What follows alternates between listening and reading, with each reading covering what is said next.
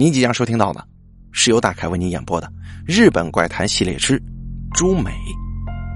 本文翻译者千年幸福。这件事情发生在去年的五月份，当时我刚上大学没多久，也交到了几个朋友。好朋友阿义打了一通电话，问我现在要不要到他家玩。另外，跟我关系也很不错的小庄跟豆子也会过去。由于时间已经来到晚上九点多了，而且阿义居住的公寓跟我家的方向是完全相反，大学就位于我们两家的中间，中途还得转车才会到他家，得花上不少时间呢。本来有点懒得去，不过当天我也没什么特别的活动。再加上礼拜六晚上闲得发慌呀，最后还是决定前往阿义的家。我在途中下车的月台上等待电车，我突然察觉今天等车的人怎么这么少啊？星期六的晚上这样是正常的吗？虽然有些疑惑，但是我仍然大步走进车厢里，没有特别把这件事情放在心上。这电车的内部也是很冷清的，只有两个喝醉酒的。我没想太多，找了个位置坐下，接着开始玩手机放空自己。电车开到下一站，那两个喝醉酒的乘客下了车，然后进来一个看上去跟我同年的女孩。她走到我正对面，然后坐了下来。我刚开始的时候，并没有发现。直到放下手机，抬起头之后，才注意到那个女孩非常可爱呀。一头乌黑的中长发，稍微衬托出了一些成熟感。咱们呢，说的直白点吧，她完全就是我的菜呀。虽然我多少也跟女孩子说过话，但是对单身大龄的我来说，我根本不可能有勇气去搭讪的。我只是想啊。嗨，这种艳遇是不可能发生在我身上的啦。然后，我的视线无意识的就看到这个女孩的身上。比较衰的是，我们竟然眼神交汇了。哎呀，这下完了，他一定觉得我很恶心吧？不会认为我是个流氓吧？我赶忙把视线假装成一副正在看车窗外的模样。不过，他肯定是发现我在看他了。距离目的地还有五站，当时我的内心挣扎：“哎呀，怎么办呢？下一站下车好了。可是这样这么做的话，反而更显得诡异吧？”我的耳边突然传来轻笑声。啊！我看向前方，那个女孩正满脸笑容的盯着我。你怎么了？她用很愉悦的语气向我搭话。哎，真真的假的？她竟然主动向我说话了！哎呀，有一种漫画一般的剧情展开了吗？即使心里震惊，我表面上还是装作很冷静。哦，没有，我在看外面呢。这个女孩又莫名的笑了起来。你是在看我对吧？她一边说一边走到我的身旁。这个时候啊。我心中其实是非常暗爽的，但是我就坦诚了，呃，抱歉，我确实是看了你。我们大概聊了大约有十五分钟左右。她的名字叫朱美，跟我同一所大学，但是不在同一个科系。当时我浑然不觉，但是事后我回想起对话的过程来看，朱美的言行举止明显不同寻常。聊到最近比较火爆的一些话题，他会突然讲起好几年前发生的事儿。想说他应该很了解时事新闻呢，哎，他几乎对这种话题毫无反应。等我再重复一次同样的问他话的时候，他就会立刻面无表情的安静下来。当下我整个人沉浸在自己近距离接触到可爱美女的情节当中。我没有理会细节太多，但是后来我回想起来，哎呦，我我应该怎么形容这种感觉才好呢？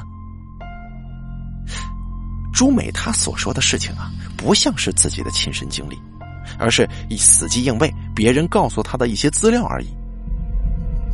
哎呀，呃，反正我不太会形容了。总之呢，朱美的言行之间充满了不自然，充满了不协调。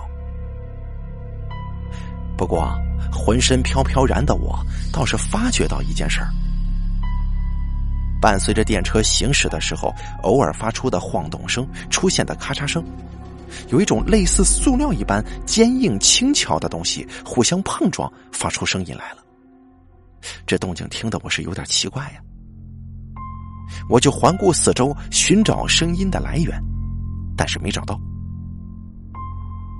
朱美看到我的模样之后，就问我：“你怎么了？”不过我找不到声音来源，也不觉得这有什么大不了的，所以我只回答道：“哦哦，没什么。”不过没多久，我就知道声音是从哪儿来的。电车距离目的地还有一站，这个时候，朱美包包内的手机响起来了。当他打开包拿出手机的那一刻，我瞄到包里面放了非常惊人的东西，我的大脑瞬间就停止了思考。那是两把破损严重、长满铁锈的特大中华菜刀。大家可以想象一下，这种菜刀怎么可能出现在十几岁的女孩包里呢？应该说，我连想都没想过有人会拿这种东西在大街上走。眼前的画面实在是太具有冲击性了。虽然朱美马上把包包拉了起来，但是我确定我是绝对没看错的。那种咔嚓咔嚓的塑料撞击声仍然没有消失。这个时候，我才终于回过神来，开始分析现在的情况。话说回来了，这么可爱的女生，只是因为我们俩四目相对，他就主动跟我搭话，是不是有点奇怪呀？哎呀，我怎么可能会有这种好运呢？这个女生是不是有问题呀？我满肚子都是疑问。说是怀疑，其实是我挺肯定自己的推测的。我觉得这个女孩不太正常。我感觉呀。如果直接在目的地的那一站下车，可能会不太好。我还是提早一站先行走人比较好。但是如果他发现我要下车，很可能会跟我下车。这个时候我就会难以脱身，反而会让自己陷入万劫不复的深渊里。于是我决定，当电车停下来再度启动之前，趁门还没有关上，立刻下车。我心里盘算着，电车到站了。朱美一边说电话，一边偷偷的看我，因此我没办法轻举妄动。就算视线跟他对上的时候，全身汗毛直立，我还是挤出笑容，在等待时机。电车即将启动的音乐声响起了。哦，抱歉，我在这下车。我立刻起身跳下电车。果然如我所料，朱美还没有来得及反应，这电车就已经发动了。哎呀，我这是好不容易逃过一劫，内心想着我碰到了不得了的事情啊！接下来该怎么办呢？因为由于我是提早一站下车的，这一站距离阿姨家还有很长一段距离，而且我搬来这边还不到两个月，我根本就不知道该走哪条路啊！说是这么说呀，但如果搭下一班电车的话，朱美等在下一站，我不就死定了吗？没办法，我打了一通电话跟阿姨要地址。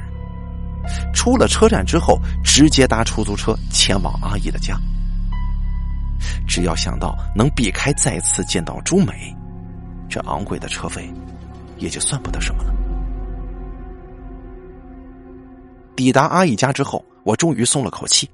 哎呀，天杀的！我遇到了一个一个很凶猛的姑娘啊！这这城市真是可怕！我兴奋的添油加醋，向三个人说明刚才发生的事阿义、小庄、豆子他们三个人完全不信。但是当他们三个人哈哈大笑的同时，门铃响了。这时间已经接近晚上十一点了，这种时间怎么可能会有访客呢？我才刚想说，不会是那个女人吧？然后小庄就半开玩笑的说：“是朱美跟过来了吧？”连同出生的小庄在内，我们四个人一起僵在了原地。大概是他们也觉察到我听见这句话之后，脸色立刻变得铁青，他们明显动摇了。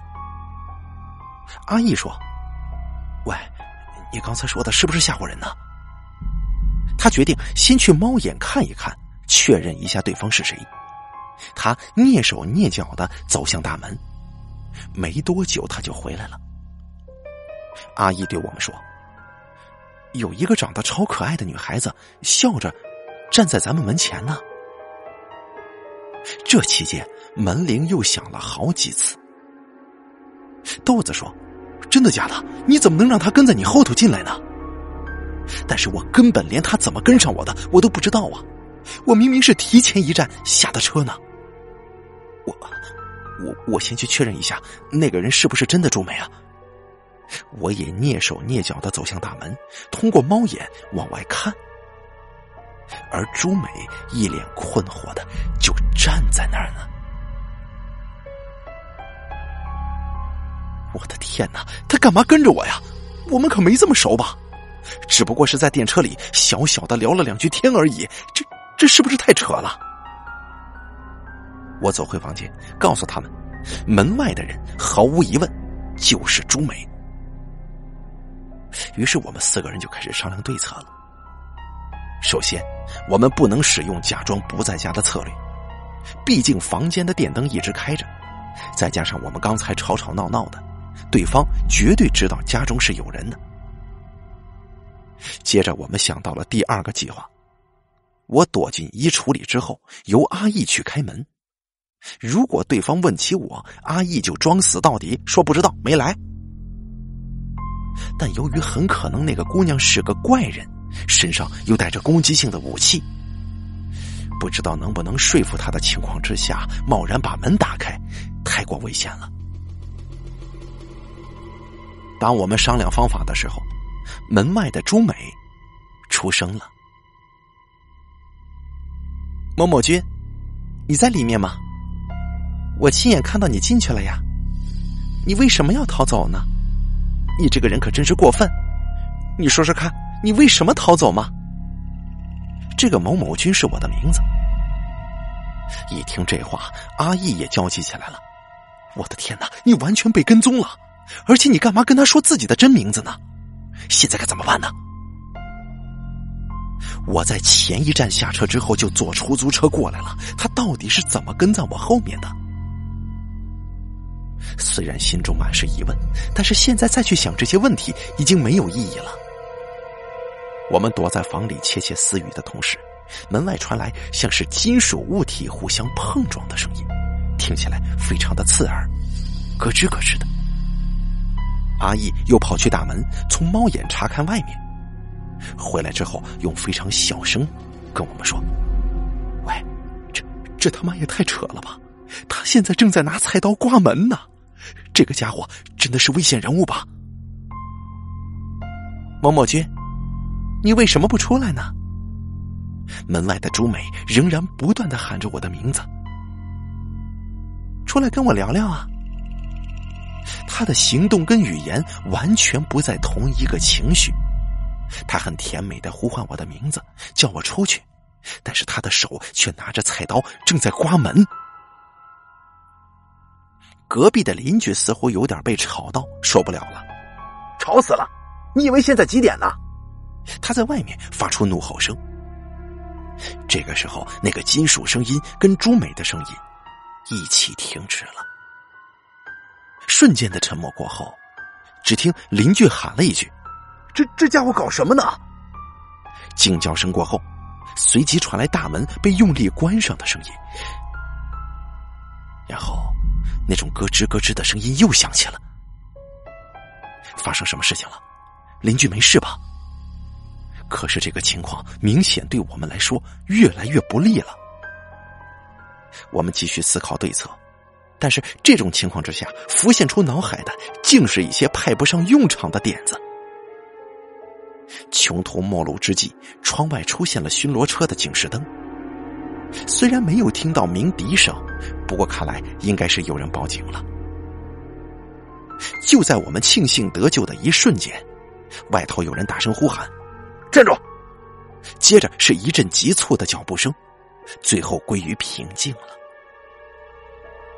此时门铃声响起，警察在门外问道：“怎么样，里面的人没事吧？”我们终于得救了。阿义开门之后，我们把来龙去脉告诉了警方。听说刚才朱美撞倒一个警察之后，就冲向公寓的最深处翻墙逃走了，而其他警察正在全力追捕他。我告诉警察，对方名叫朱美，跟我们是同所大学的学生。但是警察表示，他的目标应该是我，这几天会在我家附近加强巡逻的。最后留下紧急情况的联络方式之后就回去了。这报警的人好像是隔壁邻居。听邻居说，他刚想开门骂几句，这朱美呀就举着菜刀冲过来了。他当时就把门关上，并且报警，所以他没受伤。顺带一提的是。大学方面并没有找到跟朱美条件相符的学生，结果警方到头来也没有办法锁定嫌疑犯，也不知道这个女人到底是什么来路。五月那件事情结束之后，又过了一个多月，在六月底左右，警方停止了巡逻我家的勤务，对我说：“我们撤队了，有什么事情的话，您再打电话给我们吧。”我自己也认为应该不会再发生什么事儿了，所以我整个人就松懈下来了。这种心态或许是最要不得的。某天夜里，因为肚子有点饿，我决定去车站前面那个超级市场买些东西吃。印象当中大概是晚上十点半或者十一点那个时间吧。我买完东西走出超级市场，明明还不到末班车的时间。但是车站附近的人潮却异常稀疏。大家可以想一想，第一次发生这件事情的时候，也是如此。偶尔也会有这种情况发生吧。我开始的时候啊，没怎么特别放心上，就走回公寓，在阴暗的街道上走了一会儿，我来到了平常必经的公园那个地方。街灯的光线少许的落在公园的长凳上。有人坐在那儿，不过我们之间还有一段距离，只凭着微弱的灯光是没有办法看清那个人的真面目的。哎，这种时间还坐在那儿干什么呀？正要走过公园的时候，那个人发现我的存在之后，起身竟然冲过来了。当我从体型判断出对方是女生的一瞬间，我立刻悔恨自己如此粗心大意。就如同猜测的一样，朝我跑过来的这个人，正是朱美。终于见到你了呢，朱美满脸笑意的，看起来很高兴，手上另有跟当时同样大的那个包。这种情况之下，不管怎么看，都会不禁让人联想，这包里面一定藏有那把菜刀。由于当时脑中太过混乱。死到临头了，我还在想，如果那个人不是朱美，世界上还会有比这更爽的发展吗？一个美女向自己冲过来呀，我怎么会生出这种莫名其妙的念头呢？即便如此，我心中也同时思考着，必须得想办法逃走才行啊！我跟朱美之间的距离还有四到五公尺，她脚上穿着类似高跟凉鞋的鞋子，看上去。显然很难奔跑，而我穿的是运动鞋，再加上本人是高中篮球队的，体力方面还算是比较有自信。如果直接跑的话，应该能甩掉他。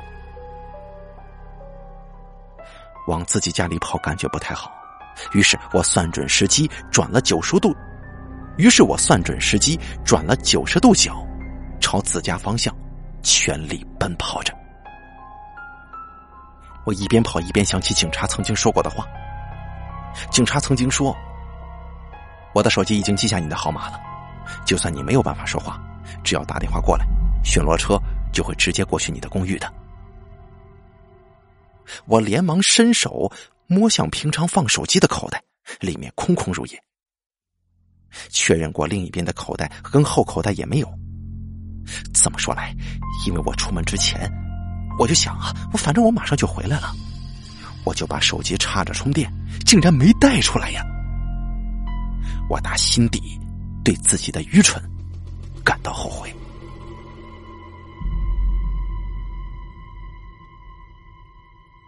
大概跑了一公里远吧，这段期间有数台车子从我身旁呼啸而过。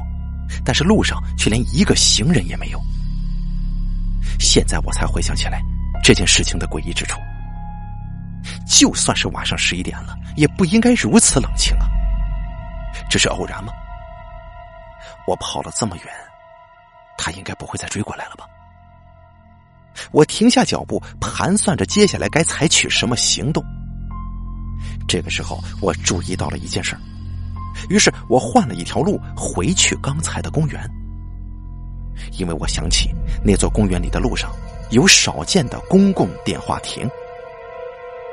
虽然我现在折返回去可能会碰到朱美，但是绝对有电话亭的地方，这一点才是我当下救命的那最后一根稻草了。我必须立即报警。回去的途中，我绷紧了全身的细胞。碰到拐弯的时候，我更加小心翼翼。我花了不少时间才回到公园。我仔细的观察公园四周，甚至还环绕了一圈确认，周遭没有半个人影我放心了。然后我走向电话亭，伸手开门。但这个时候，我的肩膀被人敲了一下。啊，真的假的？这一瞬间，我人生最绝望的时刻来了。我当时心中还是抱着希望的，我认为后面的人肯定不会是他，肯定不会的。我带着一丝丝的期待，慢慢的转过了头。朱梅的脸上带着可爱的笑容，盯着我看。我很没用的尖叫出声了，整个人跌坐在地。朱美似乎有些不理解，嘻嘻的笑着，居高临下的看着我。他的笑容真的很可爱，但是那份可爱反而更加增添了恐怖的感觉。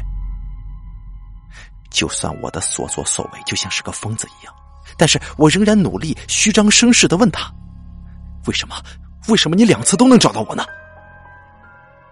朱美听到之后，他又嘻嘻的笑了，因为我就在你的牛仔裤口袋里，所以不管你在哪儿。我都知道哟，这个家伙真他妈有病吧！虽然我从来没有遇到过所谓的疯子，但是我想，疯子应该就是他这样子吧。朱梅开口对傻眼的我说：“我在后面，右边的口袋里呢。”他言下之意应该是想让我确认看看吧。我如果忤逆他。不知道会被怎么样。我保持坐在地上的姿势，微微的抬起屁股，伸手探向后面的口袋，结果我摸到了某种细长的物体。这是电池吗？我心中暗自揣测。透过昏暗的街道灯光，我定睛一看，这像是，像是人类的手指啊！我再度发出哀嚎。把那个东西用力的丢到地上，但是丢掉之后，我才发现，不管是触感还是质地，都不像是活人的手指，这大概是假人的手指吧。朱美面带微笑的说：“不可以丢掉的呀。”说着，他捡起手指，蹲下身子，把手指塞回我的口袋，然后嘴巴凑近我的耳旁，轻声的呢喃。再把我丢掉，我就杀了你。其实我很想回嘴的，不过接二连三的打击使我的脑袋一片空白，我只能狠狠的瞪着他。完了，死定了，这回真的死定了。怎么办呢？不快点想办法的话，会被杀的。可是大脑完全陷入了混乱。虽然大脑还不到爆炸那种程度，但是这种情况之下，根本无法让我冷静思考。这个时候，朱美出声了。在这种地方说话有点难呢，去某某君家吧。他抓住我的手臂，单手就把我从地上拉起来了。先声明一下，本人身高一百七十五公分，体重七十二公斤。不用多说，女生是绝对没有办法单手把我拉起来。她的力气大到根本就不像是十几岁的女孩子。还没有从震惊当中回过神来，朱美就径自拉着我的手往公寓前进了。看来她早就调查过我住在什么地方。我的耳边这个时候传来咔嚓咔嚓的塑料互相碰撞的声响，就如同当初在电车上听到的动静一样。朱美嘻嘻的笑着，似乎心情很好。然后我又注意到，咔嚓咔嚓的响声。跟朱美走路的频率是一致的。当时的我完全不知道声音的来源，但是朱美好像是很开心的样子，全程紧紧的抓着我的手。在回到家之前，我不断的思考着逃脱的方法，但是根本想不出什么好法子，而且要从怪力女朱美手中逃跑，可能性几乎为零啊。结果到家之后，我还是没有想出任何的办法。朱美进到房间之后，快乐的探险起来了。他说道：“男人的房间果然很乱呐。”他在房间之内不停的打转，而我的内心却是惶恐不安。虽然那个神经病现在心情很好，但是他什么时候要发疯，这谁知道啊？而且他发起疯来，可能会把我杀了的。他接着说道：“你房间真是太乱了，我来帮你整理吧。如果是单看眼前的光景，那真是夫复何求啊！仿佛刚刚交往的女朋友第一次来到你的房间一样，这么形容应该不过分吧？”但是现在在我房间里的是一个包里藏着特大菜刀的神经病啊，而我是一个被神经病抓住的可怜猎物。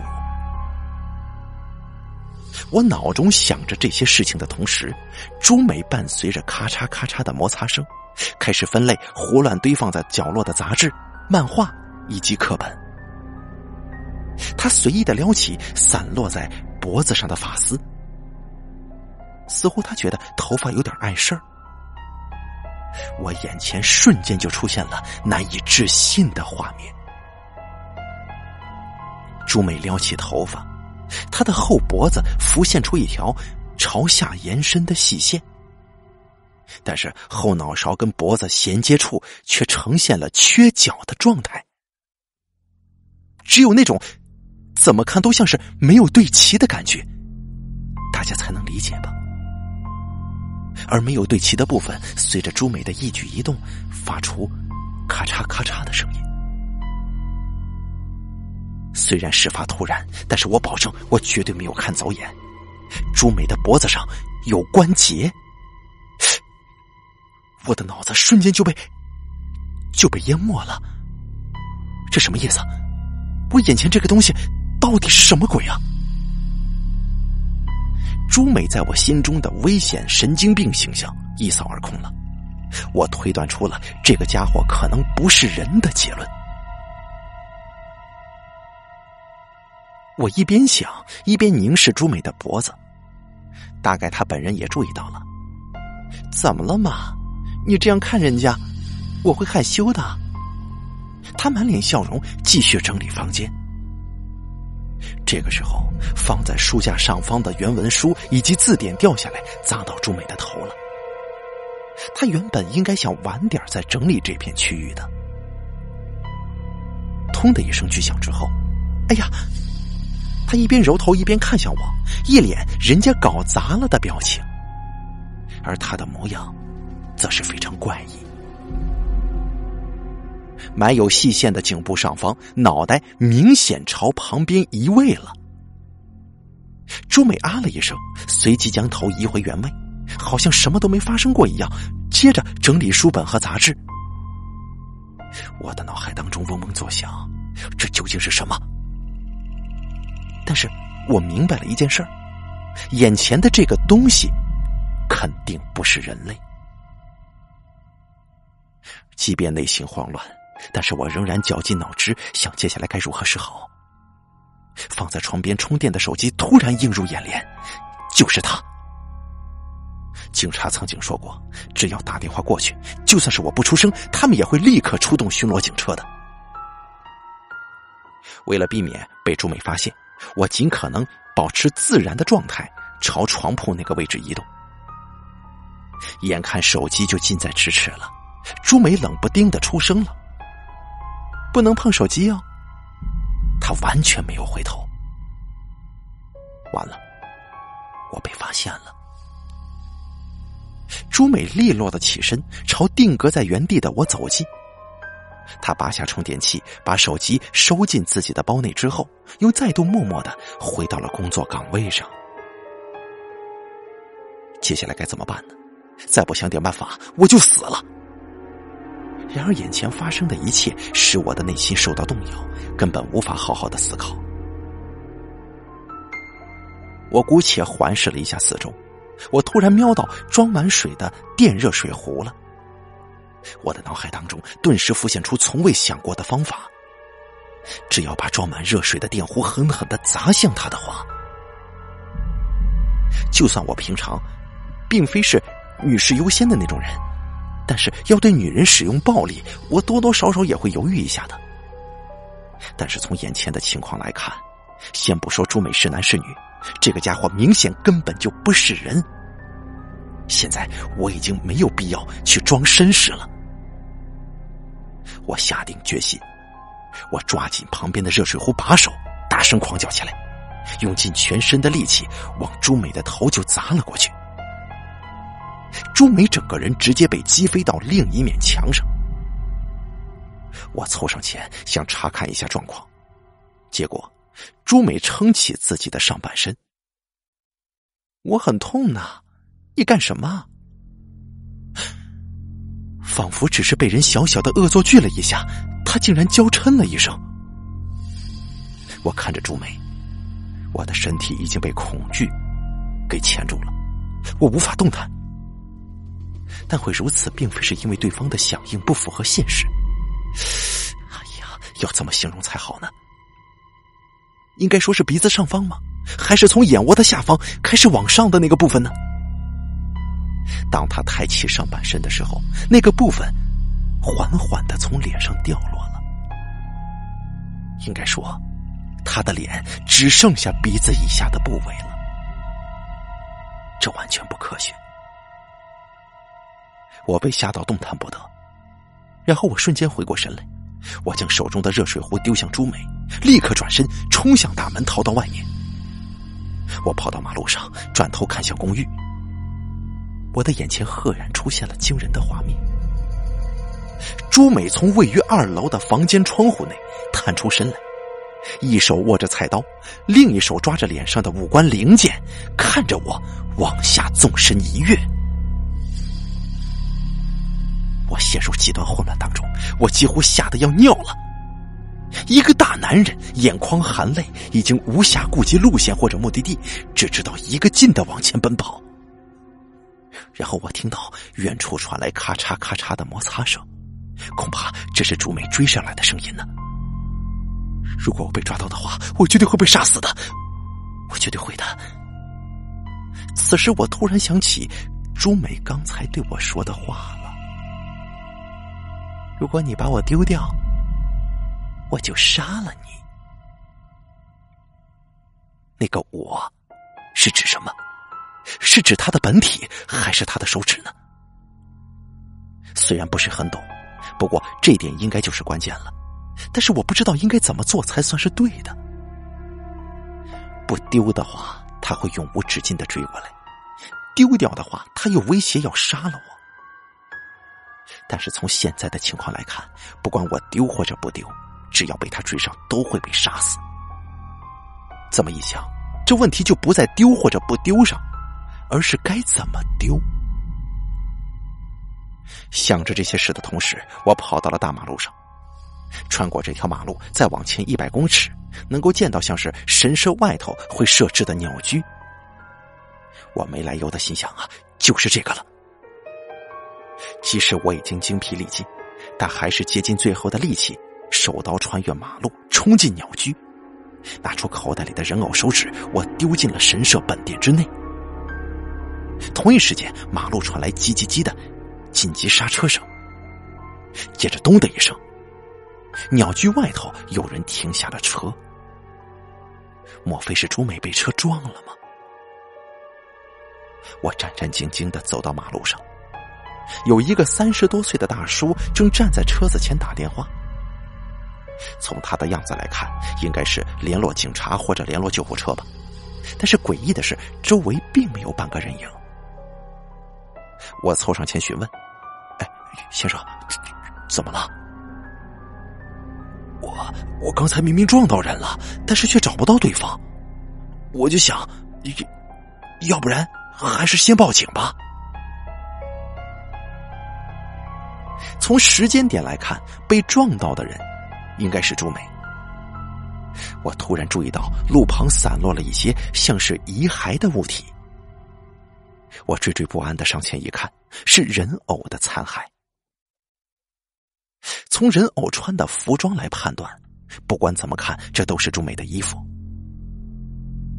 我的脑中有一片混乱的迹象，虽然有很多迹象都显示他是人偶。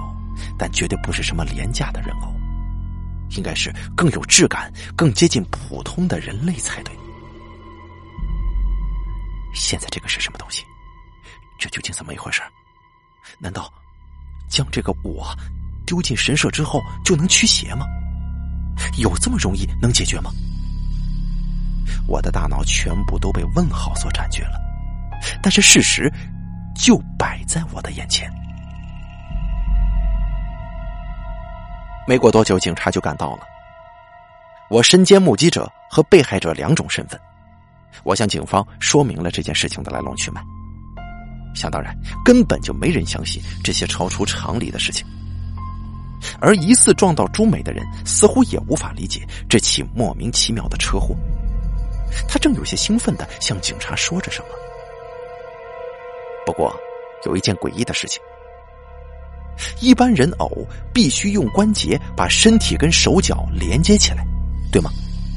但是这个人偶身上却没有任何的关节，连警察都难以置信。真是猜不透啊！这个人偶是怎么连接起身体各个部位的呢？我从朱美的模样猜想，她的身体里是不是放了什么？虽然做了各种各样的恐怖联想。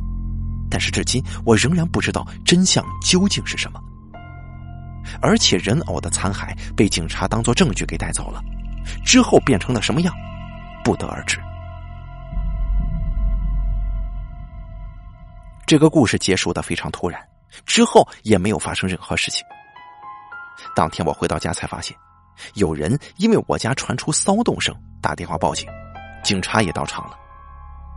朱美留在房间里的包被当作物证，但是里头并没有任何东西可以追查到她的来历。不过，警察后来告诉我一件关于手机的怪事朱梅使用的手机早已经在好几年前就解约了，文件上也记载是已经报废的状态。实际上，应该无法再接到任何电话才对。总而言之。从那之后，我就再也没有见到过朱梅。不过，我对于人潮突然散去，以及原本就没什么人的地方，开始感到恐惧了。我也不会靠近这些场所。人偶的部分其实可以延伸出很多想象空间，但是我不敢随便写下自己的臆测，而且我害怕我的想象会变成现实，所以。就交给听完这篇故事的各位，自由想象吧。好了，日本怪谈系列之《朱美》演播完毕，感谢您的收听。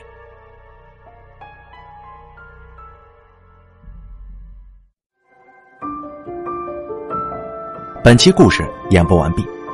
想要了解大凯更多的精彩内容，敬请关注微信公众账号“大凯说”。感谢您的收听。